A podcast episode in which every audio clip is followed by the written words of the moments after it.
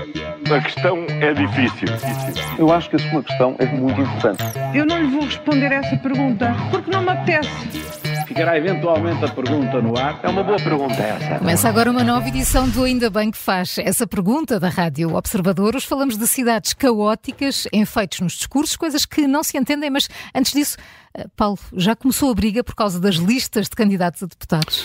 Olha, no PST já seguramente, não é? Bastou serem conhecidos os primeiros nomes, ainda desta revelação desta noite, e esses nomes foram Luís Montenegro, por exemplo, cabeça de lista por Lisboa, Hugo Cepaz por Braga e Miguel Pinto Luz por Faro, eh, que começaram, obviamente, as movimentações. As conselheiras algarvias, por exemplo, já se manifestaram todas contra o facto de Miguel Pinto Luz estar a encabeçar a lista no distrito, no distrito de Faro, claro, eh, e escrevem mesmo uma carta a pedir a Montenegro para alterar a lista, coisa que não aconteceu. Na IEL também, uh, Carla Castro também tinha sido relegada para um lugar não elegível e o assunto foi polémico. E noutros partidos as polémicas também não serão de estranhar. Nada de novo quando se trata de saber quem poderá ou não vir a ser deputado. E isso leva-me para uma discussão muito mais profunda. Júlio, destruir em vez de construir estará no nosso ADN. Olha, parece que sim. Acho que já aqui contei a história de um médico americano, conhecia bem o seu país, claro, e o nosso. E um dia disse que a diferença entre ambos é que nos Estados Unidos, quando alguém constrói um prédio sem andares, o vizinho orgulhoso vai construir um ao lado de 120. Cá, quando alguém quer construir um prédio de 20 andares, o vizinho, que não o pode fazer, faz tudo para que ele não, se, não o construa. Ora, isto faz-me lembrar agora os carros elétricos. Ontem vinha a ouvir estas notícias. Fomentou-se a venda dos carros em nome do ambiente, deram-se apoios do Estado.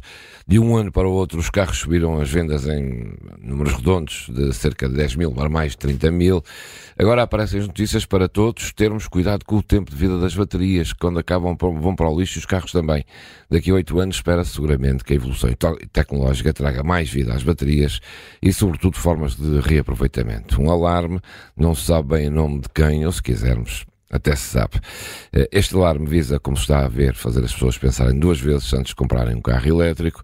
Não era melhor fazer um debate construtivo, apostar que o futuro é sempre a melhorar e nunca para piorar. Pelos vistos, o perigo são as baterias e não o ambiente. Enfim, somos nós. Uhum. E o combate à corrupção, eh, Paulo, afinal é só para enfeitar discursos? Olha, digam lá se não fica bem eh, sempre um ou dois parágrafos a rasgar as vestes contra a corrupção em cada discurso que se faz. Então, em época eleitoral, isso cai que nem ginjas, basicamente. No papel, todos combatem corrupção, mas depois há a realidade. O Grupo de Estados contra a Corrupção, o GRECO, é um organismo do Conselho da Europa e há oito anos fez um conjunto de 15 recomendações para prevenir a corrupção de deputados e magistrados. Ora bem, dessas 15 recomendações, quantas é que Portugal cumpre plenamente? Pois só três, ou seja, 20% eh, das 15. As restantes 12 são consideradas parcialmente executadas e o nível de execução uh, continua a ser uh, globalmente insatisfatório. Esta é a classificação do próprio Greco. Portanto, não é preciso dizer mais nada sobre isto, pois não. Júlio, estás cá, mas vamos até ao norte. Pode ser, vamos, vamos até ao Porto. Isso, Pensaram em tudo quando começaram as obras do metro? Olha, o responsável do metro do Porto teve que ir ontem à Câmara uhum. dar outra vez explicações sobre os constrangimentos até ao próximo verão. Está um caos a cidade. A Avenida Boa Vista e a Marechal Gomes da Costa estão de pernas para o ar, o trânsito é caótico, a construção de novas estações no centro, a cidade está entupida e os cidadãos estão a perder a paciência. As obras vão durar pelo menos mais dois anos, isto para ser simpático, ontem criou alarme a eventualidade de um fecho do túnel do Campo Alegre, mais outros eh, constrangimentos que iriam estrangular a cidade. Não se percebe como ao longo destes tempos eh, de obras já tenha havido tantos protestos, tanta preocupação, tantas reuniões e alertas por parte dos cidadãos e da Câmara.